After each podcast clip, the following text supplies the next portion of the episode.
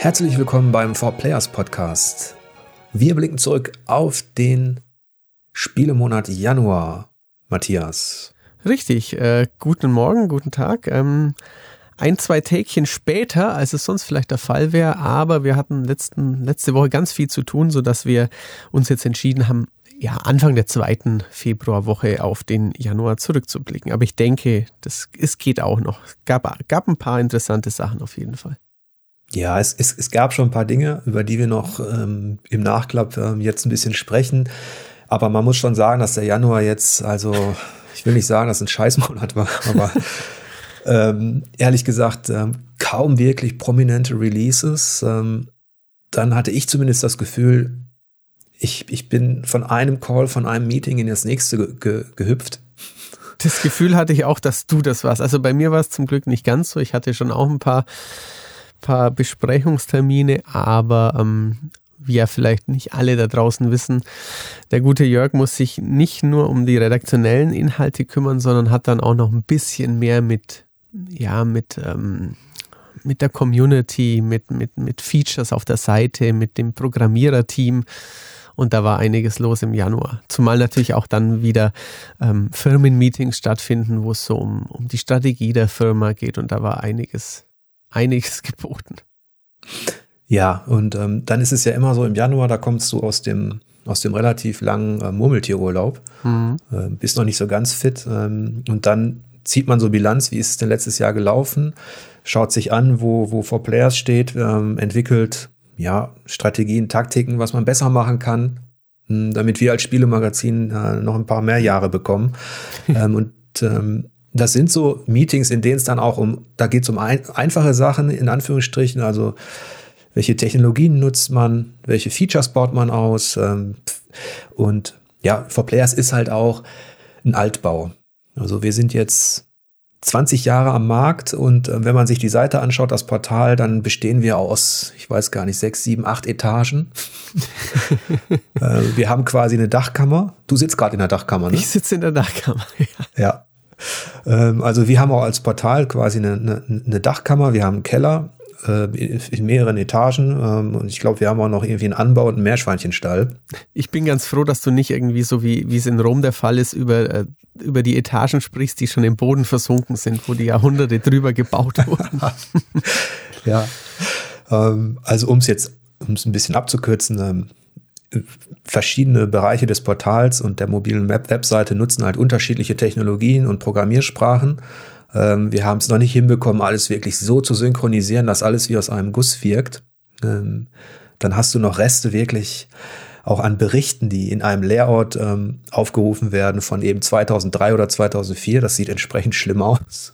ähm, dann musst du gleichzeitig schauen, dass du natürlich aktuell bei, bei Google und Co., dass dein äh, dass deine Themen, die du besprichst, dass die auch gefunden werden. Dann, dann haben wir YouTube nebenbei laufen. Es gibt schon Dinge, sage ich mal, die über die reinen redaktionellen Themen hinausgehen, äh, die uns beschäftigen. Genau, richtig, ja. Und natürlich ist der Januar ein besserer Monat darüber zu sprechen als der November. Ja, immerhin haben wir im Januar die Beta eines neuen Profilsystems gestartet. Ähm, auch das Profil gehört zu den komplett veralteten Features auf unserer Webseite und da versuchen wir gerade mit dem neuen System ja, für ein bisschen mehr Interaktion und auch Spaß zu sorgen, dass die Leute mhm. halt, ähm, wenn sie sich registrieren, vielleicht auch Bock haben, ähm, einen Lesertest zu schreiben oder ähm, Wunschtestlisten äh, oder Watchlist, äh, Watchlisten anzulegen mit ihren Lieblingsspielen.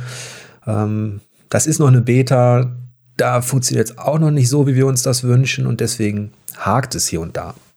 Ja, also es ist jetzt noch, noch kein Hexenwerk, aber wie du schon sagst, ähm, einfach ein bisschen moderner, ein bisschen mehr bieten, dass die, die äh, Leute, die, die dort sind, die News anklicken und Co., dass die ähm, ja einfach, wenn es ihnen den Spaß macht, ein bisschen, ein bisschen mehr haben, ein bisschen mehr Anreiz haben, äh, ja, Zeit auf unserer Seite ja. zu verbringen. Nicht allein wegen der Klicks, sondern weil wir uns freuen, wenn die Dinge, die wir produzieren, natürlich äh, gelesen werden und wenn, wenn jemand einfach gerne auf 4Players ist und dort dann eben, wie du sagst, auch noch ähm, ja, in, in seiner Art äh, Visitenkarte halt so den, den anderen Usern mitteilt, was er gerne spielt, worauf er sich freut oder wie er denn ein, ähm, jenseits von einem Post und einem Test, wie er denn vielleicht ein, ein Spiel besprochen hätte oder wahrnimmt. Ja. ja.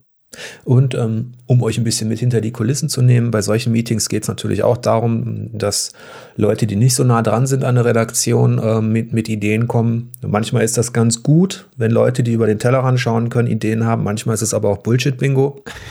Und ähm, bei uns ist das auch so. Ähm, in der Branche gibt es natürlich eine Tendenz zu ich sag mal, äh, platzierter äh, Berichterstattung, wo Anbieter von irgendwas, seien es Publisher oder seien es auch Hardwarehersteller, bei einer Redaktion anklingeln und sagen, du hör mal, du kriegst hier drei bis 5.000 Euro für die oder die Berichterstattung oder du kriegst hier ähm, ein paar tausend Euro, wenn du diese oder jene Videos in deinem YouTube-Channel ähm, ja. veröffentlichst. Das ist so ein bisschen der Fluch der, der der Zeit, dass das bei vielen schon so normal ist und weil wir natürlich ähm, da manchmal ähm, behandelt werden oder angesprochen werden, als wären wir irgendwie ein Influencer-Magazin. Mhm. Ähm, ich muss dann an der einen oder anderen Stelle auch mal sagen, selbst wenn wir intern, wenn dann kommt, ja, aber ihr, ihr würdet doch Geld bekommen, wenn ihr das macht, ähm, dann musst du auch intern immer dafür sorgen, ja, aber wir sind Journalisten. Ähm, und irgendwo musst du eine rote Linie haben und eine Grenze haben. Und ähm, wenn du Geld für Coverage nimmst, musst du es erstens richtig kennzeichnen. Mhm. Ähm, das machen einige mehr oder weniger, ähm, auch im Wettbewerb. Und wir haben uns halt als Redaktion dazu entschieden, nee, sowas kommt bei mir zumindest ähm, nicht in Frage, ähm, dass ich dir jetzt einen Arbeitsauftrag gebe ähm, von, schlag mich tot, von, von, weiß ich nicht, von Bethesda. Jetzt mach bitte mal was über Elder Scrolls Online, Matthias. Wir kriegen dafür 3000 Euro. Ja, nee, da bin ich auch ähm, ganz froh. Es war bei meinem alten Arbeitgeber zum Glück auch so, aber also ich, ich kann verstehen, warum die Firmen, die Publisher das machen, weil, weil sie dann Content erhalten, der ähm, kritikloser ist, der einfach, oder weil sie Content erhalten, wo man, wo jetzt in der Redaktion eigentlich gerade nichts Berichtenswertes sieht. Aber für mich würde dann einfach der Wert, der Wert der Webseite, des Magazins, des, der Zeitschrift, whatever, verloren gehen, weil ob man die Redaktion jetzt gut oder schlecht findet, ob man alles äh, gut heißt oder alles mag oder an alles interessiert, ist was ganz anderes. Aber wir, wir diskutieren das untereinander, wir entscheiden uns, warum wir Berichte bringen. Ähm, jeden Monat, also jede Woche aufs Neue in unserer Konferenz machen wir das, machen wir das. Und ähm, ja, wenn, wenn wir jetzt da berücksichtigen müssen, ach so, nee, stimmt, da, da, da müssen wir noch was bringen zu diesem ähm, Browser-Shooter, weil, weil wir da Geld bekommen. Das fände ich fände ich sehr unangenehm und für mich würde da der, der Wert der Webseite dramatisch sinken. Also das wäre nichts. Ja, wir sind, wie gesagt, ich hatte ja den, den Altbau erwähnt, wir sind technologischen ähm, ein Relikt auch teilweise, 20 Jahre alt. Ähm, dieses Alter hat allerdings auch einen Wert, hat dafür gesorgt, dass ein Image entstanden ist über all die Jahre. Ähm, und da muss man auch aufpassen, inwiefern man sich Mechanismen beugt, die ich ohnehin für komplett äh, korrupt halte teilweise. Ja. Ähm, und es ist halt so, dass du dich in diesen Meetings, die du auch angesprochen hattest, geht es dann manchmal auch darum, dass, dass Leute einfach plump auf den Tisch schauen, ja, aber die verdienen 10.000 Euro mehr im Monat als ihr oder 100.000. Mhm. Und da musst du sagen, ja, dann entscheidet euch, was das, was das, was, was man machen möchte. Möchte man eine Agentur sein oder möchte man ein ähm, journalistisches Magazin sein?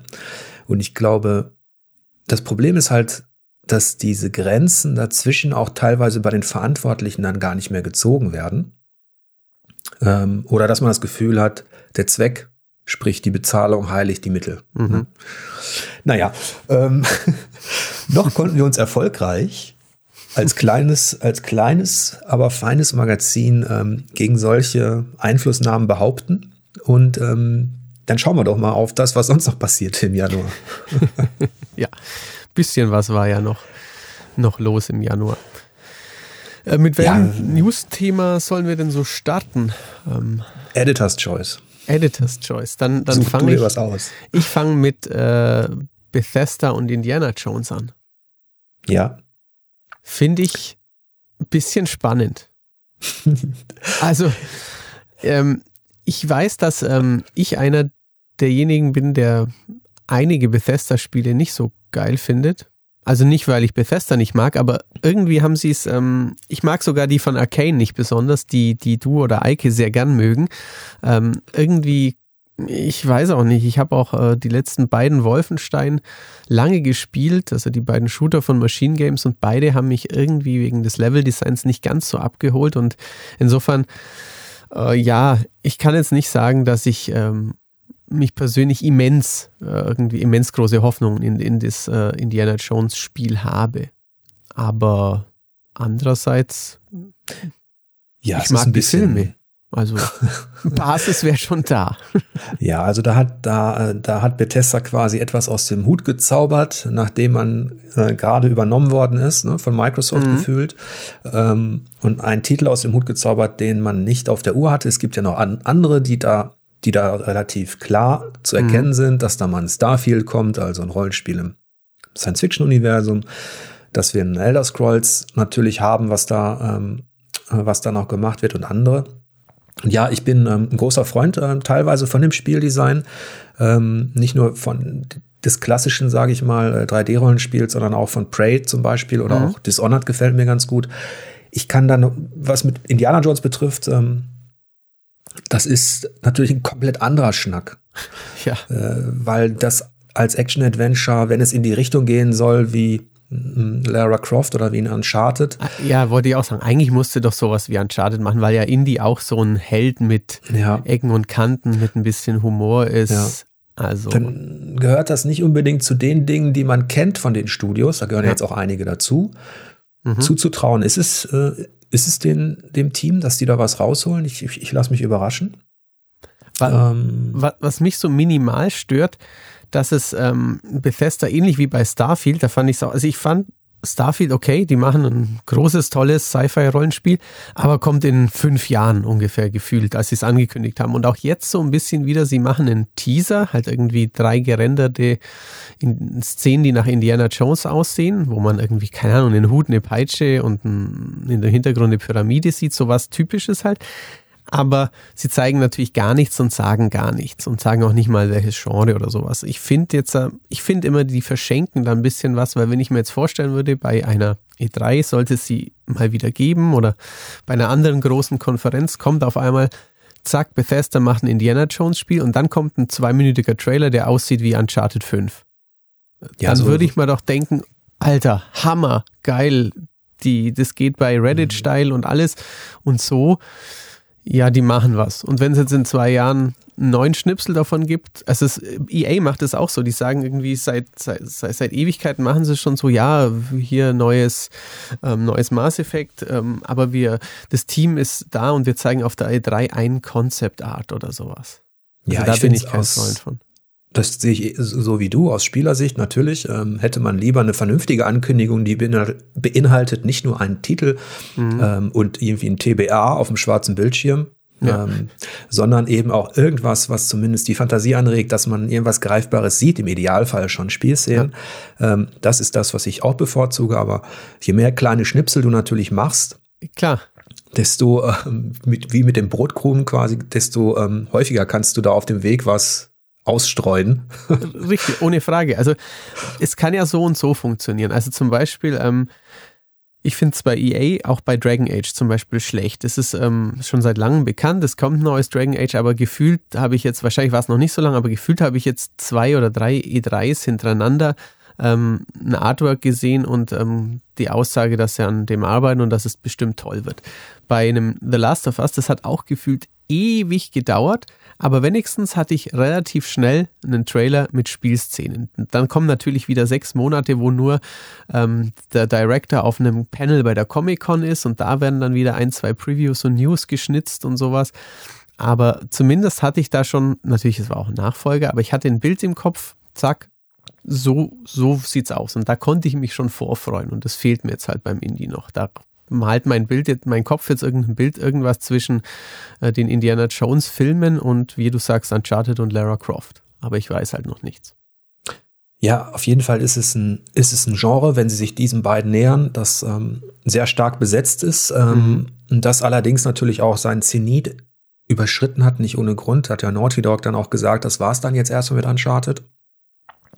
Indiana Jones ist natürlich als Marke noch viel stärker. Klar, könnte, ähm, könnte was ähm, Großes werden, ja. Und jetzt entsteht natürlich auch folgendes Bild. Jetzt wurden sie gekauft von Microsoft. Jetzt haben sie die drei Marken. Wir haben Starfield, ist da in der Mache, ein Elder Scrolls ist in der Mache und so weiter. Und jetzt kommt noch ein Indiana Jones dazu. Das ist natürlich auch einfach für die Außenwirkung so, ähm, sage ich mal, ähm, eher positiv. Klar, natürlich. Ähm, ja, ja. Vielleicht unter dem Gesichtspunkt, dass sie jetzt, dass sie wieder was vorweisen können, quasi. Ja. Natürlich. Und natürlich spricht man dann auch gleich wieder, ob es denn exklusiv wird. Da gibt es dann auch gleich wieder Gerüchte und Gerede. Ja. ja. Warten wir mal ab, wie das, wie, wie das unter Microsoft weitergeht mit Bethesda. Ähm, es, fast parallel wurde ja Star Wars ähm, von Ubisoft ja, richtig. angekündigt. Genau. Ähm, da, da bin ich fast nicht der richtige Ansprechpartner, würde ich jetzt sagen. Ich habe die letzten Star Wars-Spiele also entweder gemieden oder nicht besonders gemocht, weil ich auch jenseits der Filme einmal gucken kein Star Wars-Anhänger bin. Aber ähm, EA hat wohl insgesamt, das war neulich auch eine Meldung, kann auch sein, dass die schon im Februar war, sehr viel Geld mit, mit, das, mit den Star Wars-Spielen verdient. Aber man hat ja auch gesehen, dass die Beziehung nicht immer so rund war. Spiele wurden eingestellt und ja, jetzt wollen sie es wohl nicht mehr allein mit, oder nicht mehr mit EA, sondern Ubisoft. Ich glaube, uh, Ubisoft Massive, also das Division-Team darf sich dran versuchen. Genau, die Schweden, die ja auch ähm, Division gemacht haben. Mhm. Und vorher, wer sich erinnert, World in Conflict, Ground Control, solche Sachen. Ja. Ähm, auf jeden Fall denke ich, ist es, es ist ähm, eine gute Idee, dass diese Lizenz, diese ja. mächtige Lizenz auch mal von anderen Leuten bespielt werden kann. Ähm, was Massive da rausholt, das ist, das steht alles in den Sternen tatsächlich. Ähm, aber müssen wir mal abwarten. Immerhin gab es in diesem richtig schlechten Monat Januar zwei interessante Ankündigungen. So. Auf jeden Fall, ja. Das sind wir ja dann schon dankbar für so. Ja. Und dass der Monat so schlecht war, äh, lag nicht nur daran, dass wir festgestellt haben, dass wir ein Altbau sind, sondern dass auch einige prominente Titel entweder gar nicht erschienen sind oder eben verschoben worden sind. Mhm. Darunter unter anderem das ähm, Biomutant hm. äh, wurde verschoben.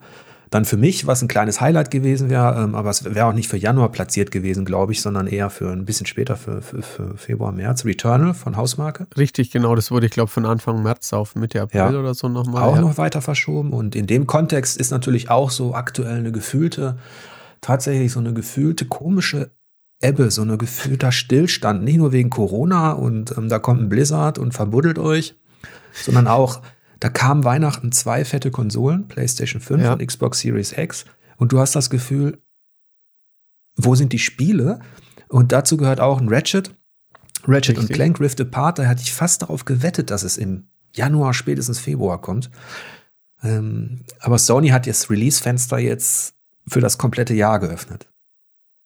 Ja, also es ist, ist natürlich nicht so schön, die Tendenz. Und was natürlich jetzt auch noch dazu kommt, wir haben's, wir haben die Konsolen jetzt, weil wir A, Glück hatten oder B, ähm, über die Arbeit sie quasi haben müssen.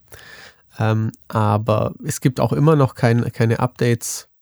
Übrigens im wenigstens so mal perspektivisch. Anfang März könnt ihr wieder PS5s kaufen oder Anfang Februar könnt ihr Xbox Series X kaufen. Also es ist auch ja. da äh, muss man die Spieler, die Interessierten, die, die quasi Lust darauf haben, den Konzernen Geld zu geben, vertrösten. Das ist natürlich suboptimal. Ja. Bei Microsoft war eher abzusehen, dass das wahrscheinlich noch zwei, drei Jahre dauert, bis wirklich die ganz großen Sachen mhm. ähm, dann ja. auch richtig verteilt kommen. Ähm, bei Sony hatte ich damit gerechnet, dass es ein bisschen früher passiert. Ähm, dann wurde ja auch noch was anderes verschoben zwar auch ein Dauerbrenner-Thema im Januar Cyberpunk 2077. Ähm, da wurde das Next-Gen-Update, also die Version, die optimiert werden sollte für mhm. PlayStation 5 und Xbox Series X, die sollte eigentlich auch Anfang des Jahres kommen und wurde jetzt auf die zweite Jahreshälfte verschoben. Ähm, das kann das, ja was werden. ja, ich hatte, das ist ja auch mittlerweile so eine Massenkarambolage. Ähm, die News könnten wir alle aufzählen, also über Chaos im Studio, die Gerüchte, ähm, Hybris, also Selbstüberschätzung, dann all die Patches, dann, dann gibt's halt eine, einen richtigen Streckenplan für die Patches, der aussieht wie vom äh, HVV in Hamburg. ähm, so dass du siehst, welche Patch-U-Bahn wann wo einfährt. ähm, und das ist, dass das so eine never-ending Story wird, hätte ich hätte ich auch nicht gedacht. Also nicht auf diese Art und Weise. Mhm. Ähm, ich hatte gedacht, dass wir zumindest die Next-Gen-Update-Version, dass wir die dann auch nochmal neu besprechen können. Mhm. Ähm, daraus wird jetzt nichts.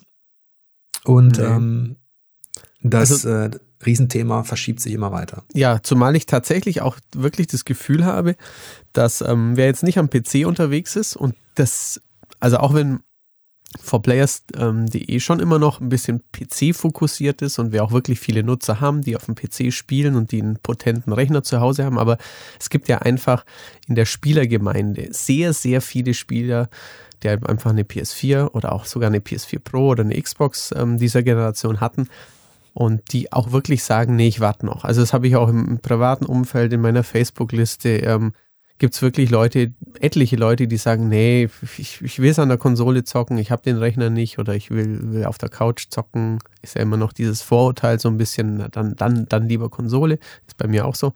Ähm, und die warten. Also, und natürlich, ja, wird es jetzt ein bisschen eine Hängepartie. Und man hat halt das Gefühl, da das Studio an so vielen Baustellen gleichzeitig jetzt arbeiten muss, ähm, ja, dass sie auch aktuell wahrscheinlich gar keinen Kopf frei haben, das Ding jetzt irgendwie gerade schön auf die PS5 zu hieven. Ja, ja wir hatten ja im, im Januar auch eine ähm, Diskussion nochmal über Cyberpunk mhm. innerhalb der Redaktion. Ich glaube, wir haben es im letzten Podcast zumindest angerissen. Ähm, was machen wir denn jetzt damit? Ähm, und da hatten wir uns eigentlich geeinigt, okay, Variante A wäre gewesen, ähm, wir gucken uns das nochmal an und ordnen das mit dem Wissen ein, das wir jetzt haben. Ja. Neu.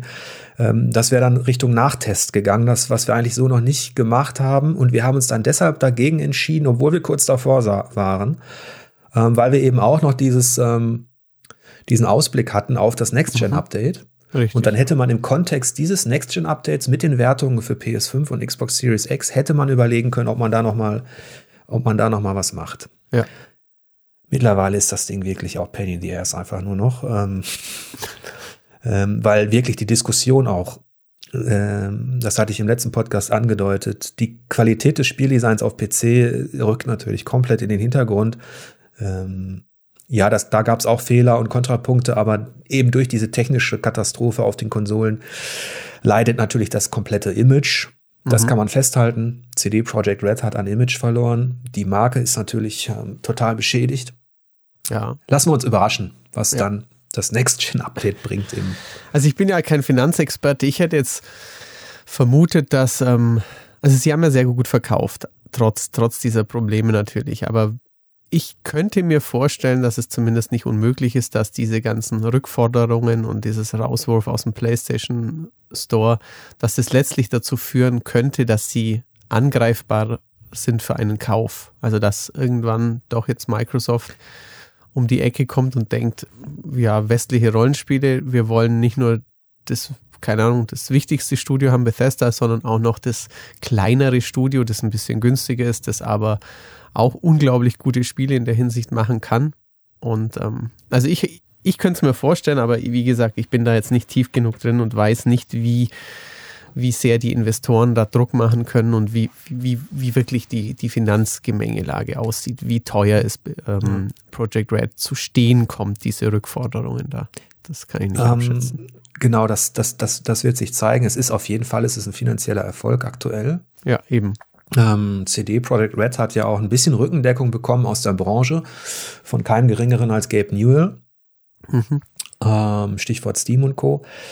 Er sagte ja zum einen, fand er den Schritt von Sony, das aus dem Store verschwinden zu lassen, sehr ungewöhnlich. Mhm. Ähm, und zum anderen hat er, was ich ganz gut fand, auch nochmal darauf hingewiesen, was das auch für eine komplexe Geschichte war, die sich die Polen da vor die Brust genommen haben. Mhm. Das heißt, dass man dieses Spiel auch nicht so einfach vergleichen kann mit jedem in Anführungsstrichen kleineren Action-Rollenspiel, das sich eben nicht die offene Welt mit den Verzweigungen äh, zumutet. Das soll jetzt keine Entschuldigung sein, aber ich finde es manchmal auch ganz ganz ähm, heilsam, wenn man auch noch die Größe des Projekts berücksichtigt. Ähm, Klar, ja, ja. Das also, ist unterm Strich mit, mit all dem Wissen, was wir jetzt haben, äh, mit all dem, was man da jetzt natürlich finden kann, ähm, wären wir anders rangegangen an die Geschichte. Ähm, aber es gibt ja auch noch andere Spiele, die einen großen, einen großen Anspruch, einen großen technologischen Anspruch haben, die auf PlayStation 5 erscheinen sollen und tatsächlich dann noch auf den älteren Konsolen laufen sollen, wie eben PlayStation 4 und zwar sauber. Da hat Sony ja gesagt, sie wollen die PS4 noch bis 2022 unterstützen. Mhm. Und God of War Ragnarök, da gibt es das Gerücht, dass es tatsächlich auch noch für die alte Kiste kommt. Ja, also von keinem geringeren als David Jeffy kommt es. Der war der ähm, vordenkende Kopf beim ersten, also beim allerersten God of War auf der PlayStation 2. Ein etwas streitbarer Herr, wenn ich, wenn ich mich recht entsinne. Da gab es auch damals ein bisschen Querelen und ähm, der war dann auch nicht mehr allzu lange eben bei Sony Santa Monica für God of War verantwortlich, aber der hat sich zu Wort gemeldet und gemeint eben, also ihn würde es wundern, wenn ein Horizon ähm, und Spider-Man ist jetzt schon und Horizon kommt auch noch. Warum nicht auch God of War? Also ich meine, wenn ich mir jetzt so überlege, wie die Spiele, die aktuell rauskommen, wie die aussehen und ähm, aktuell würde God of, das letzte God of War nochmal rauskommen, würde sich niemand beschweren. Insofern, wenn das neue auf Next Gen ein Stück besser aussieht und auf, auf der PS4 genauso wie das letzte, dann hätten alle Leute, die das auf PS4 spielen wollen, wahrscheinlich kein Problem damit, hätte ich gesagt. Ja, vor allem, wenn Sony das, sagen wir, Sony wird es nicht hinbekommen, die installierte Basis, also die mhm. oder das Verkaufspotenzial der PlayStation 5 so langsam zu erhöhen und dann hast ja. du am Ende einen Riesenrelease wie God of War. Ähm, dann ist, glaube ich, auch nicht so schlecht, wenn man davon ausgehen kann, dass da draußen ja noch ein, zwei Leute eine PS4 haben, die es kaufen genau. können. Richtig, ja. Die eben nicht der, der Early Adopter sind oder nicht mal der, der, der gerne eine hätte. Ja, richtig. Ja. Ja, ansonsten im, im, im Januar, was die, was die News betrifft, ähm, viele Verschiebungen. Ähm, da gab es natürlich auch noch ein Resident Evil Village. Ja. Ähm, einerseits wurde es eben, der Release wurde auf den Mai festgelegt, mhm. auf den 7. Mai, ähm, was auch nochmal unterstreicht, warum quasi das komplette erste Quartal, Januar, Februar, März, ja, die sind wirklich sehr arm besetzt, was diese Prominenz betrifft. Ähm, aber man konnte Resident Evil spielen. Ja, du konntest. Also ich hätte es auch spielen können, aber ich ich Ach, war zu faul. ja, ich habe die Demo gespielt. Ähm, das, wobei man berücksichtigen muss, dass das ja kein kompletter Teil des späteren Spiels war, sondern sowas wie ein wie ein, äh, wie ein, so ein Stimmungshäppchen. Ah ja, aber das war das, beim, Letz-, beim letzten, glaube ich, auch so beim Sim. Ne? Ja, das war ja, auch so und okay, ähm, ja. das kam wohl ganz gut an. Ähm, es war auch tatsächlich stimmungsvoll. Man erkennt natürlich, dass jetzt dieses Resident Evil auf der einen Seite von den Zombies weggeht. Es geht mehr so Richtung Vampire und Co. Mhm. Ähm, was ich ganz okay finde. Und ähm, was ich ganz cool fand, ist eigentlich dieses, dass das Herrenhaus-Flair wirklich komplett da ist. Mhm. Ähm, was mir immer sehr gut gefallen hat an den Resident Evils, also Wendeltreppe, Kronleuchter, Rüstungsstatuen. Du kannst Dinge aufnehmen, 3D-Objekte drehen und dann was entdecken. Das gefiel mir auch gut. Ähm, aber man hat im Grunde noch gar nichts von der, von der, von der Spielmechanik, bis auf die die Ego-Sicht natürlich, die, mhm. die etabliert ist, was ich auch cool finde. Ähm, hat man gar nichts von der Spielmechanik groß gesehen. Es war relativ ähm, linear. Ähm, mhm, okay. Aber Capcom hat da durchaus Potenziale, ähm, da was rauszuholen. Da bin ich mal sehr gespannt. Ja, also ich, ich habe ja den, den Trailer mir erstmal nur angesehen. Ich fand es ähm, auch optisch schön. Also ich fand, hat auch diese, ja, diese Antagonistin ähm, ihre, ich weiß nicht, Töchter oder ihre Verwandten, die sich dann ähm, auflösen können und wie so Insekten rumfliegen. Sieht auch ganz cool aus. Ich fand jetzt die, ähm, ich habe mir ihren Namen nicht gemerkt, aber die Lady irgendwas ein bisschen platt. Also so eine ähm, ältere Dame mit, mit äh, Riesenoberweite, das hätte ich jetzt eher irgendwie so, fühlt sich für mich nach Xbox 360 an, so in der Generation. Bei Lost Planet gab es auch so ein Teammitglied, die ist eigentlich nur wegen ihrer Oberweite irgendwie aufgefallen. Daran hat es mich irgendwie erinnert. Aber das ja. soll jetzt noch nichts Schlechtes übers Team heißen, über, übers Spiel heißen, aber hat mich ein bisschen gewundert, dass, dass, dass die Japaner da so ein bisschen platt. Das war so ein bisschen Russ Meyer goes Vampirella. Genau, so, so richtig, ja, genau, ja. Ähm, Hat Russ Meyer habe ich auch schon lange nicht mehr gedacht. Jetzt, ich glaube, wie hast du mich denn jetzt dazu gebracht? War da irgendwas? Ähm, ja, also die, äh, die Vampir-Lady hat, glaube ich, im, im Netz so wurde die auch viel diskutiert. Ich, ja, mal gucken, wie sie dann als Charakter, wie sie das so hinbekommen. Also, ma, ma, was, natürlich, es kann ja ein cooler Charakter werden. Das, heißt, das also heißt es ja noch nicht. Ja. Diese Überzeichnungen, die, für die die Japaner ja berühmt sind in vielen Bereichen, die, ich, ich weiß auch noch nicht genau, was daraus ja. wird. ähm, ja, dann hatten wir in den News, sollten wir vielleicht noch andeuten oder abschließen damit, dass sich die Gerüchte, dass Nintendo mit der Switch dieses Jahr eben mit einer 4K beziehungsweise mit einem OLED-Bildschirm auf den Markt kommt, dass die sich ähm, zwar einerseits so ein bisschen verhärten, ähm, aber dass Nintendo auch jetzt noch keinen konkreten Termin nennt und ähm, dass die quasi sich noch ein bisschen bedeckt halten, was dann das Veröffentlichungsfenster für ja. so eine Switch angeht. Richtig. Würdest du dich drauf freuen auf so eine Switch? Hm. Nö. ich spiele mit der Switch eh am TV. Also 19 von 20 meiner Switch-Stunden spiele ich an meinem großen Fernseher. Also natürlich, wenn, wenn, wenn die dann so viel besser ist, dass sie eine andere, ähm, andere Grafikqualität unterstützen könnte oder dass es ähm, Spiele gibt, die deutlich flüssiger laufen würden oder sowas. Aber prinzipiell ich spiele die Nintendo-Titel und die Indies, die eh auf, einer, auf einem 386er laufen würden, auf meiner Switch am großen Fernseher. Also ich, die können da einen OLED reintun oder nicht, ist mir relativ egal. Ich weiß noch, ich war früher mal anders. Ähm, bei der PSP und auch später bei der Vita war ich begeistert. So ein fantastisches Display an, auf einer, einer tragbaren Konsole. Das war schon wirklich cool mit 16 zu 9 und allem drum und dran was ja Nintendo nie hatte, wenn man dann den, den grauen DS daneben hatte, zum Beispiel damals. Aber ähm, jetzt äh, lässt es mich relativ kalt. Die, diese, ja, es ist interessant, weil natürlich auch die Konsole so ein Erfolg ist, 80 Millionen verkaufte Exemplare. Ähm, es ist für unsere Branche interessant, wie Nintendo mit der, mit der Hardware weitermacht. Mich persönlich, ich weiß nicht. Würdest du sie dir holen? Bei mir, ähm, die Switch ist ja mittlerweile dadurch, dass Nintendo die Schleusen und Pforten geöffnet hat, auch eben für Dritthersteller, ähm, kannst du ja heutzutage wie das, was du damals eher auf Steam gefunden hast oder GOG, so die kleinen Indie-Spiele, die hast du ja heute geflutet, auch im, für die Switch. Das heißt, du kannst ja. alles Mögliche, was auch so einigermaßen nostalgisch ist, auf Switch spielen. Die Bibliothek ist groß. Und da vermisse ich dann auch nicht, wenn wir das mal machen, hier bei Weihnachten zum Beispiel auch ähm, ein paar Klassiker anschauen oder so, es ist ja echt cool, dann brauchst du auch kein 4K oder irgendwas. Nee. Ähm, andererseits ist es natürlich so, dass ich Nintendo schon wünschen würde oder dass ich mir wünschen würde, dass Nintendo nicht vergisst, dass man eben auch mit Technik Impulse setzen kann. Ähm, und dann haben sie ja immerhin noch eine Sache in der Pipeline, Metroid Prime 4, mhm. ähm, das ja komplett neu konzipiert wird. Mhm. Gott sei Dank vom alten Team. Und so ein Spiel in diesem, sage ich mal, das hätte ich schon gerne in, in groß und fett und technologisch super.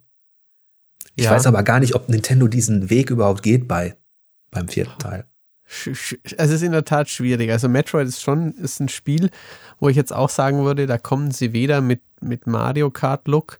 Was, Mario Kart sieht ja gut aus. Das sagt ja auch niemand, oh, das würde ja so, so viel besser aussehen auf einer 4K-Konsole.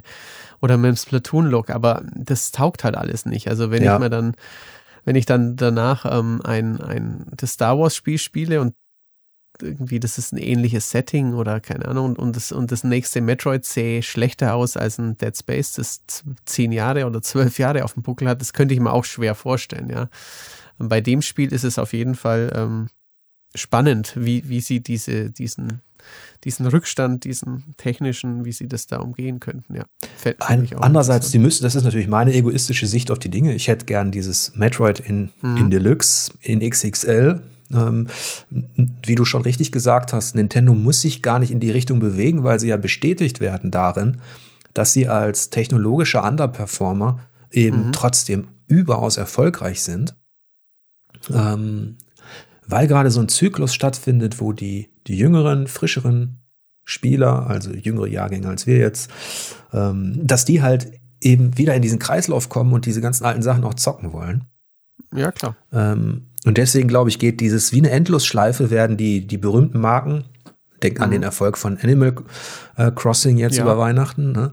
Äh, oder Mario Kart hast du genannt, oder nehmen eben auch die ganzen anderen Marios. Das wird, glaube ich, wie eine Endlosschleife weitergehen. Und da habe ich mich dran gewöhnt. Und es, es ist auch schön einerseits, wenn man dann sieht, dass dass Jüngere dann eben nicht nur das Donkey Kong von, weiß ich nicht, 1900 Schlag mich tot spielen können, mhm. sondern eben auch was Neues bekommen. Ja, ja, das wird klar. uns, glaube ich, noch ewig begleiten.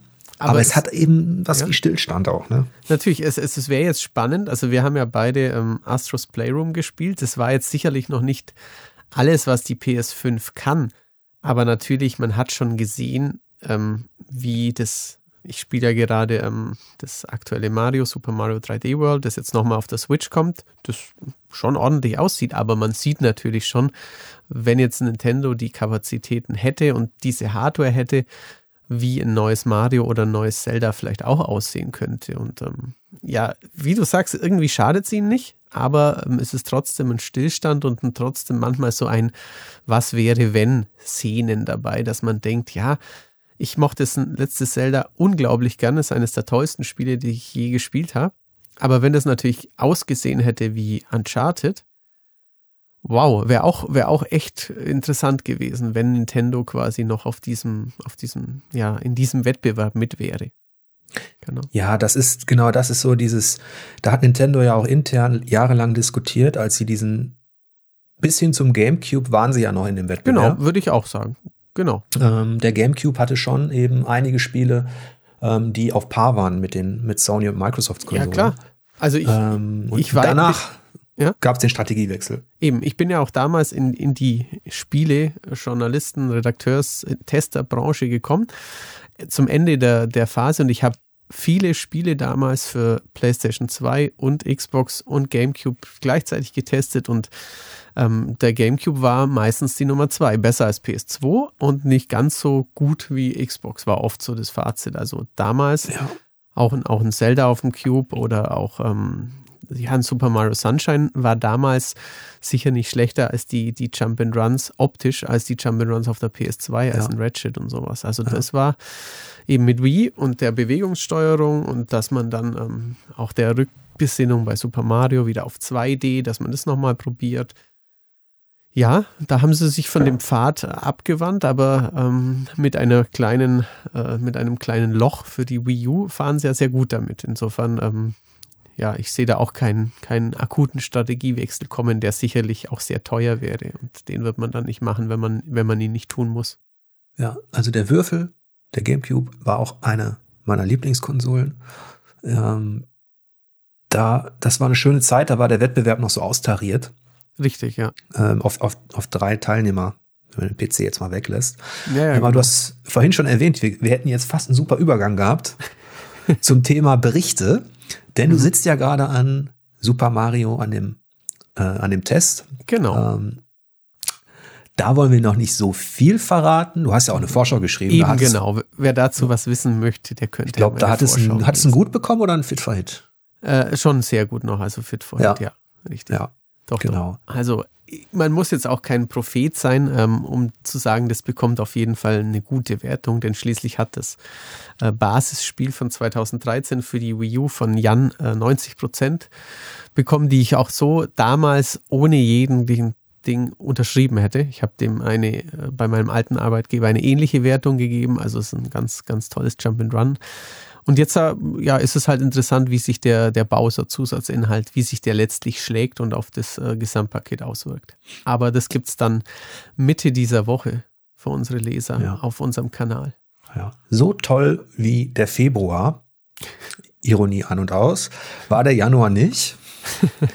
ähm, unser Spiel des Monats Januar lautet Mare. Mhm. Ähm, ich weiß nicht, ob es der erste VR-Titel ist, der zum Spiel des Monats gekürt wird. Das ist ja bei uns so, dass da einfach immer die Titel gewinnen, die die höchste Wertung bekommen haben und die keine Neuauflagen sind. Ganz genau, ja. Ja, und diesmal hat halt ein stimmungsvolles Action-Adventure mit Rätselflair gewonnen, was es in der einen oder anderen Art schon, auf, äh, schon gegeben hat. Ähm, es hat halt viele Ähnlichkeiten mit Vane, mhm. ähm, das ich damals getestet habe, was mir jetzt nicht so gut gefallen hat. Die hat es besser gefallen. Ja. Ähm, Jan hat Mare getestet und ähm, ich glaube, die Headline war, dass es eine Hommage an Aiko ist. Genau, richtig, so hat das tituliert, ja. Genau, weil man, weil der Protagonist auch mit einem Mädchen unterwegs ist und ähm, weil es in Sachen Architektur und ähm, Spieldesign, Rätseldesign ähm, ähnliche Motive nutzt. Ähm, es geht nicht ganz so weit, würde ich sagen. Also es ist Ico ist schon noch ein anderer Schnack, ähm, aber es ist natürlich trotzdem verwandt. Ähm, ich will das Spiel jetzt auch nicht kleinreden, aber mehr war da auch nicht an Awards. Nein, richtig. Also es, ähm, ich dachte schon, du sagst, mehr war da auch nicht an guten Spielen, weil das wäre etwas zu hart, aber ähm, nein, an Awards nicht. Das ist das nee, gut war Spiel. unter anderem Hitman, ja. Genau, richtig. Also wir haben schon einen, ich würde jetzt nicht sagen Namen aus der allerersten Riege, aber ähm, Agent 47 hat ja doch eine bewegte Vergangenheit. Ähm, es ist jetzt halt ein bisschen, also Hitman 3 hat 83 bekommen von Michael, hat ihm auch wirklich gut gefallen. Er hat auch die, die immensen Möglichkeiten gelobt, die man eben in manchem Setting hat und dass einige von diesen Szenarien wirklich sehr cool sind. Aber seit der Ankündigung von Hitman 3 hatte man schon sehr das Gefühl, das ist ein Nachfolger und wir wissen relativ sicher, was auf uns zukommt. Und so ist es dann auch gekommen. Es ist ein wirklich gutes Spiel, aber ähm, jetzt könnte IO Interactive auch mal wieder ein bisschen was, was Neues machen. Ach stimmt, die machen jetzt neue Bond-Spiel. Vielleicht, Tja. vielleicht kommt da dann mal ein neuer Impuls von IO. Ja, der Hitman, das Genre der Stealth-Action ist ja auch ähm, ein bisschen schwierig. Man hatte eigentlich gefühlt in den letzten Jahren sehr viel ähm, zur Verfügung, auch durch, durch kleinere Studios. Ja. Du hast ja zum Beispiel auch Styx gehabt, den Goblin mhm, äh, von genau, Cyanide, der, mir, der mir sehr gut gefallen hat. Dann gab es einige kleinere, auch Ninja Stealth-Action-Geschichten oder, oder die Stealth-Action wurde ähnlich wie bei Sekiro Teil eines Spieldesigns, sage ich mal, das, das einen sehr universellen Ansatz hat. Also mhm. heutige offene Welten, die sich Action-Rollenspiele nennen, ähm, bedienen ja sowohl den, den klassischen Echtzeitkampf als eben auch Schleichtaktiken. Eben ein bisschen ähm, Tenshu ist da schon drin, ja, genau. Ja, genau. Ähm, und Hitman, da habe ich gerade, ähm, ich spiele es auch gerade, ähm, habe Dubai gerade abgeschlossen und ganz interessant war, dass man da ähm, einen nervigen Journalisten töten musste. Äh, durfte, Entschuldigung, das ist ja schön an Hitman, du musst es nicht tun. Ja. Aber der wollte dem Magnaten in diesem riesigen Tower da einfach zu viel doofe Fragen stellen. Und ja. dann sagt er, ähm, komm, Agent, 47. Äh, du kannst jetzt mit dem Journalisten machen, was du willst, so ungefähr. ähm, und es ist ganz lustig zu sehen, dass diese Kernmechaniken, dieses, ähm, du verkleidest dich eben, also erst wirst du ein Wachmann, dann wirst du mhm. irgendwie ein Servicedienstleister, dann bist du der Barmann, dann stellst du dich dahin, dann kannst du den, den Drink vergiften und so. All das kennt man natürlich schon so lange. Ja. Das so ein bisschen wie, ähm, ja, so ein bisschen nostalgisches Coming Home war. als man den dann im Gebüsch mhm. exekutierte. Ich verstehe. Naja. Okay, der Hitman. Der Hitman, genau. Also ich würde jetzt gleich mit dem fast mit prominentesten ähm, Thema in dem Monat weitermachen, und zwar The Medium, dem neuen, etwas an Silent Hill angelegten Horrorspiel von Blooper Team, dem polnischen Studio, das ähm, mit Blair Witch und natürlich ähm, mit ähm, ach Gott, jetzt fällt mir der Name nicht ein, den beiden ähm, Spielen, den beiden Horrorspielen. Im ersten Teil geht es um einen Maler und im zweiten Teil geht es äh, nicht mehr um Layers einen Maler. Layers of 4. Ja, genau. Sehr gut, dass du da in die Bresche springen kannst. Genau, Layers of 4 habe ich beide ähm, durchgespielt. Um, ich hatte den jetzt nicht gespielt, ähm, Blair Witch, aber Observer haben sie noch gemacht. Und jetzt hat dieses Team, das bisher immer durch ähm, Horrorspiele aus der Ego-Perspektive äh, aufgefallen ist, ähm, ein Xbox-exklusives Spiel ähm, in Third Person gemacht, das so ja von der Perspektive erstaunlich klassisch war. Also ähm, es hat tatsächlich ähm, Anleihen von den alten Resident Evil oder dem alten Silent Hill, weil die Kameraperspektiven fi fix sind. Es hat mich ein bisschen gewundert beim Spielen, weil sich's nicht schlecht, aber dadurch schon ein bisschen retro anfühlt. Also es fühlt sich schon ein bisschen nach einem PS2 oder 360 Spiel in, in, der, in der Richtung ein bisschen an. Ähm, es war auf jeden Fall ein, ein heiß diskutiertes Thema, weil plattformexklusiv, also weil ähm, ein Xbox-Spiel und unseren Lesern gefühlt mal wieder ein Xbox-Spiel, das nicht gut wegkam. Ich habe es gespielt, die Alice hat es gespielt und Micha hat es gespielt. Zwei von den dreien haben es sogar durchgespielt. Also ich nicht, aber die beiden haben es durchgespielt. Ähm, und wir fanden es halt alle leider nicht ganz so geil. Also das Spiel hat einen, ja, das Spiel hat einen Kniff, dass man, ähm, dass die, die Protagonistin sich in zwei alter Egos aufspalten kann, eines in der Geisterwelt und eines in der normalen Welt. Und ähm, man kann sich ein bisschen ergänzen, man kann dann ähm, später auch durch Spiegel quasi wenn der eine Charakter in den Spiegel geht, dann wird sein anderes alter Ego mit dorthin teleportiert, wo er vielleicht gar nicht durch könnte. Und so knobelt man sich da eben ein bisschen durch die Räume. Ähm, Michael hat dieses Element zum Beispiel gut gefallen und er hat auch im, im Test beschrieben, was er daran reizvoll findet. Bei mir wiederum war es so, ähm, ich habe mir jedes Mal gedacht, oh Gott, jetzt ist schon wieder diese blöde Bildschirmteilung. Das hat mir auch noch nicht gefallen. Also ich, ich konnte sehr gut nachvollziehen, warum er ähm, nur eine ja, mittlere befriedigend Wertung vergeben hat. Ich fand es leider gar nicht den großen Wurf und es tut mir wirklich ähm, leid, dass die Xbox eben keinen coolen Januar-Titel hat, wie ich finde, sondern nur ein Spiel, das es in der Form schon deutlich besser gegeben hat. Ja, die sollen sich nicht so anstellen da draußen. Siehst du, du hättest noch weniger gegeben. Gefühlt ja, aber ich habe es auch nicht durchgespielt. Ich hab, das muss also ich natürlich noch dazu sagen. Noch nicht mal durchgespielt. Ja, ich, ich war ja nicht so ganz drin im Thema. Ja. Ähm, also ich habe es nicht gespielt und ähm, hatte dann einen Tag frei. Und, ähm, aber es ist letztlich ist es natürlich eine Diskussion, die immer wiederkehrt. Ja. Ähm, dieser gefühlte Aufschrei oder so, wenn die einen so werten, die anderen so. Ach ja, es ist, es gehört mit dazu. Es ist okay, aber letztlich ist es auch, ähm, äh, Michael ist nicht dafür da, da irgendwas zu verstärken, was die Leute sich wünschen. Er hat ein befriedigend gegeben, das ist für unsere Verhältnisse im grünen Bereich. Ja. 65 Prozent.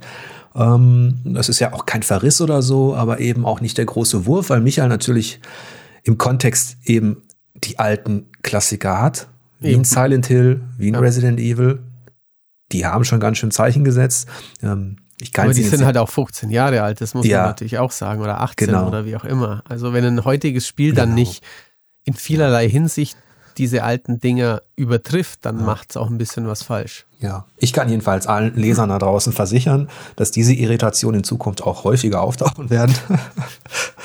ähm, was soll man sagen? Das ist halt ähm, immer dasselbe. Und gerade was Microsoft, Sony, Plattform angeht, das, das Thema kommt auch wieder äh, immer wieder auf. Mal mögen wir Nintendo angeblich nicht, mal Microsoft nicht. Microsoft hat natürlich auch einfach das Problem, dass auf der Xbox nicht so viel Qualität in den letzten Jahren serviert worden ist. Ja, das ist, ist nun mal so. Ist leider so, richtig. Das kann man schwer wegdiskutieren. Ja, also. In unserer Liste der Spiele des Jahres sind halt nicht ohne Grund einige PlayStation Exclusives, aber dafür hat Microsoft jetzt mittelfristig gesehen deutlich mehr Potenziale tatsächlich, was mhm. Lizenzen, Studios betrifft. Und für den Wettbewerb ähm, wäre es auch ganz gut, wenn, wenn dann eben die Studios, die jetzt gekauft worden sind, eben auch eine Klasse abliefern können auf dem Niveau von Naughty Dogs, Sony Santa Monica. Richtig. Und also Sony, wie, wie, du sagst, die müssen erst mal zeigen, dass sie also ich glaube jetzt auch nicht, dass das nächste God of War schlecht wird oder ähm, aber sie müssen schon zeigen, dass es auf dem Niveau mit der, mit der Frequenz auch weitergehen kann. Da bin ich aktuell auch noch ein bisschen skeptisch, weil die Spiele natürlich auch aufwendiger und teurer in der Tendenz ja. werden. Die, ich glaube auch, dass sich das Kräfteverhältnis verschieben wird und ich habe schon damals gesagt, mir ist es eigentlich egal, ob jetzt, wenn jetzt ein The Last of Us auf dem Toaster laufen würde, oder ja. auf einer, auf einem Chibo, weiß ich nicht, Kassettenrekorder, würde ich das da auch spielen.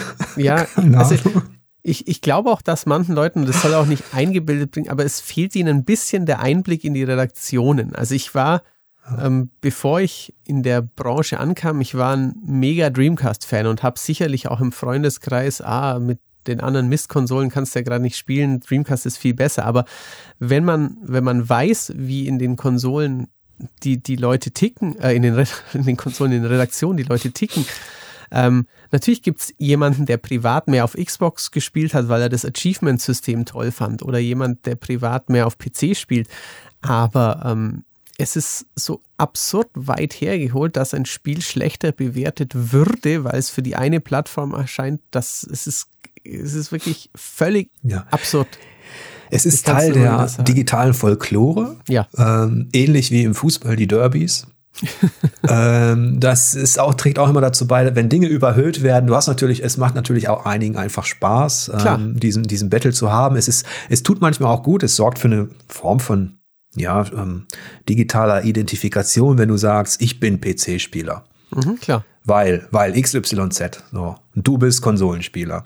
Das ist so dieses, ähm, diese Abgrenzung sorgt auch dafür, dass man vielleicht gefühlt eher sich fühlt wie ein Experte in seinem Bereich. Klar. Ähm, ja. Eigentlich ist der, der echte Spielefresser oder der, der, ja, der jemand, der eine Leidenschaft hat für Spiele, für Unterhaltung, eigentlich ist der komplett Multiplattform. Ja. Eigentlich kann es ihm egal sein, wenn er es sich denn leisten kann, natürlich, ne? so viele Systeme natürlich, zu haben zu Hause. Ja, ja, klar. Ist ein gewisser ah. Luxus, ja. Es ist manchmal auch lustig. Wir merken es ja auch in der Redaktion, ähm, wenn, wenn Leute, die halt eher, eher komplett auf PC fixiert sind, dann, ähm, wie die dann halt über Konsolen reden oder umgekehrt, ähm, das ja. ist solche Reste von dieser, dieser, dieser lustigen Ressentiments, die sind manchmal ja auch ganz, ganz lustig. Natürlich, das kann, kann auch charmant sein und man kann ja auch, ähm, man kann ja auch, also ich habe einen sehr guten Freund, der spielt ähm, zurzeit quasi alles auf Xbox. Ähm, und wenn, wenn wir über ein Spiel reden und, und, und ich sag schon wieder, ach du mit deinen Frames und, und, und das ist mir gar nicht so wichtig, dann, dann bashen wir uns auch ein bisschen und dann geht's auch hin und her, aber ähm, ja, ich weiß, dass er auch eine Switch hat und auch Dinge darauf spielt und er weiß, dass ich ähm, auf, der, auf der Xbox genauso Titel, die ich super finde. Ähm, also ich spiele immer noch, ich spiele jetzt gerade wieder die Erweiterung von, äh, von Phoenix Rising, spiele ich halt auf der Xbox, weil da damals die Testversion auf Xbox früher da war. Ich habe jetzt 70, 80, 90 unglaublich tolle Stunden mit der Xbox mit diesem Spiel verbracht. Also ich wüsste wirklich nicht, warum ich da ähm, ja Ressentiments ernsthafte, tiefgreifende haben sollte. Wirklich ja, und nicht. die mit hinzu kommt natürlich, dass die, dass die Leute manchmal ähm, journalistische Berichterstattung äh, verwechseln mit einer totalen Gleichbehandlung aller mhm. Wettbewerber und Kontrahenten da draußen. Ähm, das haben wir ja auch gemerkt letztes Jahr. Da haben wir der PlayStation 5 halt einen sehr ja. gut gegeben und der Xbox Series X haben wir einen gut gegeben. Da haben wir in der Redaktion drüber gesprochen. Es gab Argumente, die dafür gesorgt haben. Ähm, haben wir ja auch ausführlich diskutiert und äh, das ist natürlich auch, dann kommt der Vorwurf, ja, die eine Konsole kriegt diese Wertung, die andere die schlechte, obwohl die doch objektiv, fachlich gesehen komplett gleich sind. Die müssen das Gleiche haben. Ähnlich ist es manchmal auch bei den Bewertungen von Spielen. Ähm, bloß dieser Vorwurf, ähm, der, der zielt natürlich an der Realität vorbei, dass du auch als Journalist natürlich irgendwann gewichten musst und eine Kante zeigen musst und auch eine, eine klare Meinung ähm, haben musst. Ja. Ähm, sonst hättest du am Ende des Tages ja überhaupt gar kein Bedürfnis mehr, irgendetwas besser oder schlechter einzuschätzen. Das ist richtig. Also ich find, mhm. finde auch manchmal, ähm, wenn wir Titel, also im Allgemeinen wird ja von der Mehrheit der Leserzahl, Leserschaft schon, ähm, ist, ist der Wunsch da, dass wir kritisch über Spiele berichten. Aber oft ist es natürlich so, dass die Kritik nur so lange erwünscht ist, bis sie dann den eigenen Titel, den man gerade zufällig besonders mag oder den man immer schon gerne hatte, erwischt. Dann hat man manchmal so das Gefühl, ja, jetzt sind sie, es ist, nee, da, da sind sie doch doof. Und ähm, natürlich muss man sich, wenn man ähm, Spiele bespricht, Kulturprodukte bespricht, Kritik übt an, an Medien und einiges ganz toll findet. Und ähm, es ist, ist ja niemandem geholfen, wenn man einige Dinge toll findet und sie beschreibt und bei den anderen, die man nicht toll findet, dann so tut, als wären sie schon auch noch ziemlich gut. Da muss man sich ja dann auch irgendwie trauen zu sagen, ich finde, die haben das schlecht gemacht. Das heißt ja nicht, dass alle Leute, die bei dem Spiel XY sind, Idioten sind und dass die es nicht können, sondern insgesamt haben sie halt ein Produkt entwickelt, das mir aus den und den Gesichtspunkten nicht gefällt. Das ist ja dann nichts, natürlich ist es immer schnell leicht gesagt, es ist nichts Persönliches. Wir werten ja nicht die Arbeit der Entwickler ab. Natürlich schreibt man vielleicht irgendwann mal, dass es, wenn was sehr verpackt ist, dass es Schund ist. Ähm, und vielleicht ist das ein bisschen, ja, die, die, die Arbeit der Leute dann geringschätzend, aber wenn man gleichzeitig eben bei einem anderen Produkt zu Höhenflügen ansetzt und da beschreibt, wie es das Medium weiterbringt, muss man sich, finde ich, auch trauen, bei einem anderen zu sagen, es ist ein Griff ins Klo. Ja, das, das Verhältnis von, von Kritiker und Leser, ihr merkt schon, ähm, es gab nicht so viel andere Themen im Januar. Deswegen ja. sind Matthias und ich jetzt ein bisschen ähm, vom Feld abgekommen, aber gar nicht so interessant. Ist ja auch sehr brüchiges. Das heißt, ähm, du hast, das habe ich, kenne ich ja aus der Vergangenheit noch und nöcher. Ähm, du hast dann Leser, die, die finden es toll, wenn man, wenn, wenn man, wenn man kritisch ist, genau das, was du sagtest. Ähm, und wenn es dann eben ähm, an das eigene Baby geht, ja. oder die eigene Reihe, die man aus irgendeinem Grund eben vergöttert, anhimmelt oder so, ähm, dann ist natürlich so, dass eine Kritik auch immer so ein bisschen wie eine persönliche Beleidigung, ich übertreibe jetzt, ja, ja, natürlich. Ähm, aufgenommen wird, dass ja. man sich, dass man sich vielleicht verletzt fühlt, ähm, was natürlich mit der Selbstwahrnehmung zu tun hat. Ne? Also, ähm, Weil man sich damit identifiziert quasi. Ja, ja. Äh, genau. Und eigentlich müsste man sagen, ach komm, da stehe ich drüber, da draußen gibt's heutzutage 1000 Reviews und dann hast du da noch die 500 Influencer, die, die da ja. drüber jubeln. Ähm, ich suche mir doch einfach meine Verstärkung aus. Ähm, gleichzeitig ist es spannend, ähm, was natürlich sich auch manche ähm, Spieler da draußen oder Magazinleser vielleicht doch auch wünschen, insgeheim, ähm, dass eine Qualität oder dass ein Erlebnis von, in Anführungsstrichen, Experten, also von uns, mhm.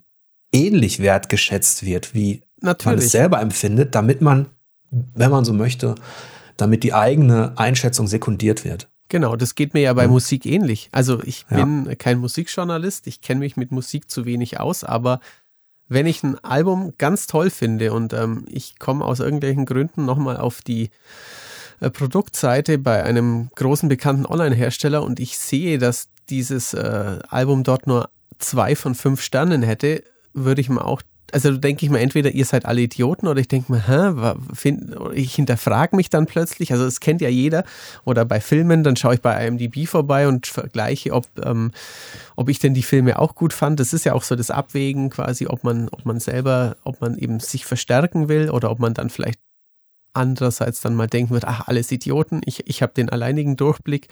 Es macht ja auch Spaß und da tappt man sich dabei eben auch, aber ja, man muss halt irgendwie auch auch dann mal die Kirche im Dorf lassen und auch, wie du sagst, die Größe haben zu sagen, ja, das ist seine Meinung, ich sehe es anders ähm, und ich habe trotzdem gerne gelesen, was derjenige dazu geschrieben hat. Das wäre natürlich der Optimalfall. Wie man bei meinem Test zu Cyberpunk gesehen hat, gibt es da mehrere Graustufen und keiner, keine, keine Kritik ist irgendeine Wahrheit. Ja.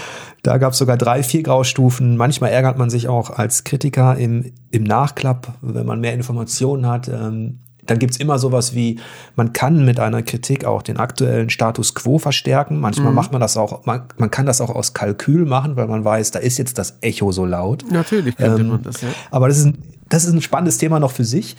Ähm, jetzt sind wir schon fast bei einer Stunde. Ja, ich weiß, ich habe es gemerkt. Ähm, wir haben, haben wir noch irgendwas Cooles vergessen? Was Cooles, ähm, ein bisschen. Also wir haben Cyber Shadow noch, ein Ninja 2D-Hüpfabenteuer, ähm, das auch angenehm schwer ist, das Jan besprochen hat, mit Pixeln im, ja, so etwas zwischen 8 und 16 Bit-Look. Wir hatten Pixel Junk Eden, das hat Jan noch besprochen, das war schon ein, äh, ein Titel aus dem Dezember. Ähm, ich habe das Remake von Scott Pilgrim, ja, nicht verrissen, aber leider nicht gut gefunden. Ich musste ähm, mit Kelten und Werwölfen mich austoben. Genau, Gods Will Fall, 50 Prozent ist jetzt auch, auch nicht besonders gut, obwohl du dich ja wirklich für die Kelten begeistern könntest, schätze ich mal. Ja, das war so ein bisschen Asterix mit Roguelike-Elementen und schlechtem Kampfsystem. Und die Werwölfe haben mich eigentlich auch nochmal enttäuscht. Ähm, von Cyanide, die haben ja Styx gemacht. Ja. Eigentlich ein cooles, äh, eine coole Marke, Pen-and-Paper-Lizenz von White Wolf. Ähm, Werwölfe sind jetzt auch nicht so, dass die uns ständig begegnen. Mhm. Da da gibt's mehr Zombies und Vampire da draußen und deswegen war das letztlich auch ein, ein Devil May Cry für Arme.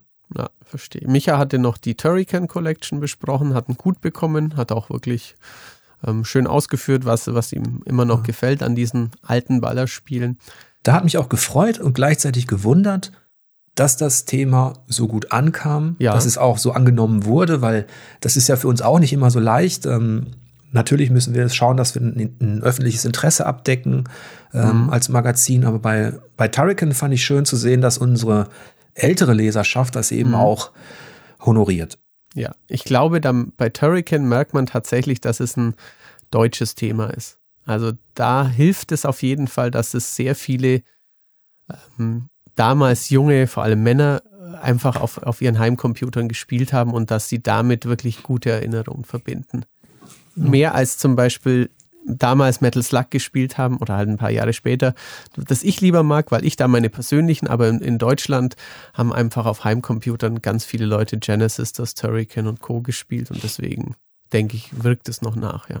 Das ist sehr putzig, wie du in jeden Podcast Slug reinbringst. Na, das war nur, das ist spielerisch. nee, ich ich, ich finde es cool. Hat ja jeder so seine, seine Fetische. Ich hätte auch Contra sagen können. Ja, stimmt, ja. ja. Genau. Warte mal, will ich noch was unterbringen? Eldenring, Eldenring, Eldenring. Jetzt warte doch erstmal ab, ob das was okay. Gescheites wird. Ey, was soll das? also, ich bin ja eh kein From Software-Freund, aber ich muss natürlich auch sagen, ich habe die Dinger nie länger als drei Stunden gespielt. Das ähm, gehört auch zum. Mach mal aus den drei Stunden 30 Minuten, dann kommen wir der Wahrheit näher. Nee, also ähm, Bloodborne habe ich tatsächlich ähm, Ich hätte gesagt zwei Stunden gespielt, zwei, drei Stunden. Okay. Ja, richtig. Dann hat es mich aber genervt. Aber Jetzt die musst anderen, du die Kurve kriegen. Ja, ich weiß. Sekiro habe ich, hab ich nur auf der E3, glaube ich, gesehen oder gespielt irgendwie mal. Mehr dann auch nicht mehr. Aber ich habe äh, sehr viel zugeguckt, wie Leute bei Sekiro gestorben sind in meinem Bekanntenkreis und Arbeitskollegenkreis und das hat mir schon gelangt. ich bin da, ich bin da zu weinerlich, zu soft. Aber was wäre dieser Januar schön gewesen, wenn es nur ein, obwohl, nee, das war im Februar Nio zumindest. Ach so, stimmt, Remaster. Nio kam ja jetzt schon wieder, ja, richtig. Aber das war ja. schon im Februar. Ich denke, wir beide würden uns, ähm, auch wenn wir unterschiedlich gestrickt sind in bestimmten Genres, äh, würden wir uns schon wünschen, dass es vielleicht dann endlich im, im Mai so richtig losgeht. Ja, also unbedingt. Ich, ich bin ja bekannt dafür, dass ich auch äh, wirklich Indies und Retro-Sachen gerne mag. Aber ja, es dürfte schon mal wieder ein bisschen Kracher kommen. Also ich hätte ich auch, auch gern, gern. Mal, ja. Also gerade ein Field of Glory spiele ich gerade, dann gibt's immer so Spezialtitel, die schaut man sich gern an, wie mhm, dieses ähm, bizarre Death Crown, schwarz-weiß, Echtzeitstrategie. Das da würden cool einige aus, sofort ja. wegrennen. Ja.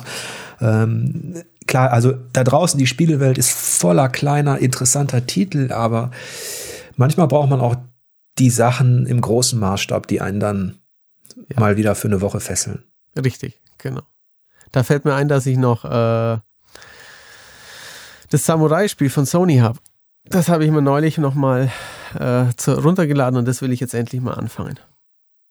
Das Samurai-Spiel? Ja, letztes Jahr. Ich, mir fällt nur, da, ich habe doch so ein schlechtes Namensgedächtnis. Ein Samurai. Ich meine Ghost of Tsushima. Ach, das, mein Das habe ich, das hab ich noch nicht gespielt.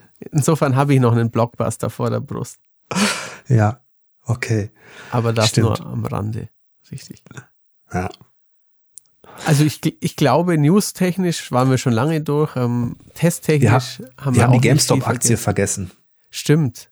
Ähm, die haben wir vergessen. Also das kann ich noch kurz anschneiden. Ich bin selbst kein großer Aktienkenner, ähm, aber die GameStop-Aktie war wohl ähm, Mitte des letzten Jahres bei drei Euro, was jetzt auch nicht, also einem niedrigen Kurs, was jetzt auch nicht verwundert, weil ähm, GameStop natürlich als alter, alteingesessener Spieleladenkette mit Gebrauchtverkauf und so ähm, nicht so gut dasteht.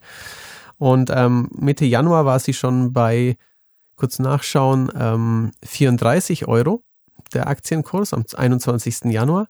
Und ähm, dann Ende Januar, am 27. Waren, war der Aktienkurs bei fast 300 Euro. Und ähm, Kleinanleger, die sich über Reddit abgesprochen hatten, also über dieses Spiele-Nerd- und Popkulturforum, ähm, die hatten das irgendwie geschafft. Viel mehr kann ich dazu nicht sagen, weil ich, wie gesagt, die Hintergründe nicht kenne und, und Marcel, ähm, unser ja, Newsverantwortlicher in dem Bereich, ähm, das recherchiert hatte. Aber es war auf jeden Fall ein Thema, das sogar bis in die, in die Mainstream-Medien reingewirkt hat. Es war spannend wohl. Ja, also für mich war das auch irgendwie so die die finanzrebellische Schwarmintelligenz äh, will sich da auf einmal mit den großen Hedgefonds messen und kriegt genau, sogar hin, ja. in die Tagesschau zu kommen. Ja, ganz genau. Oder sowas. ähm, aber schön, dass du das zusammengefasst hast, einigermaßen. Ähm, ja, ähm, ich hoffe, der Februar wird ein bisschen interessanter als der Januar. Ähm, obwohl die Aussichten auch nicht so super sind. Ähm, ich bedanke mich bei allen, die uns unterstützen mit 4Players Pur, mit ihrem Abo. Da gibt's auch noch ein paar Neuigkeiten. Wir haben ja eine Umfrage gemacht und ähm, mhm. euer Feedback gesammelt, sowohl auf YouTube als auch im Forum, als eben auch bei allen, die die Umfrage mitgemacht haben. Ähm, das sammeln wir gerade, sortieren das und überlegen uns, ob wir pur dahingehend anpassen. Da ist noch nichts entschieden worden. Das ist auch ein Teil dieser ganzen Meetings gewesen, die wir hatten, ähm, weil das für uns natürlich ein interessanter Standbein ist, ein interessantes Standbein ist, ja. ähm, dass wir da mit, mit Abonnenten natürlich ähm, abseits der Werbung eine weitere Einnahmequelle haben. Und ähm, idealerweise schaffen wir das, diesen Abo-Service für euch so attraktiv zu gestalten, dass ihr vielleicht noch ein, zwei Kollegen Bescheid sagt oder Freundinnen. das wäre ähm, optimal, genau. ja, und ähm, da bin ich mal gespannt, was wir uns da, wofür wir uns noch entscheiden, wie wir das, wie wir das anpassen können. An dieser Stelle, Matthias, hättest du noch einen Schlusssatz? Ein Schlusssatz. Äh, ich werde jetzt weiter ähm, Super Mario 3D World spielen und ähm, mich äh, bald wieder an unsere Hörer wenden im nächsten Monat. Ja. Nein, Okay. sonst nichts Kluges mehr von mir. Darüber sprechen wir dann auch im nächsten Podcast. Ich Genau. würde mich freuen, wenn ihr wieder dabei seid und wünsche euch einen verspielten Februar. Bis dann. Tschüss. Tschüss.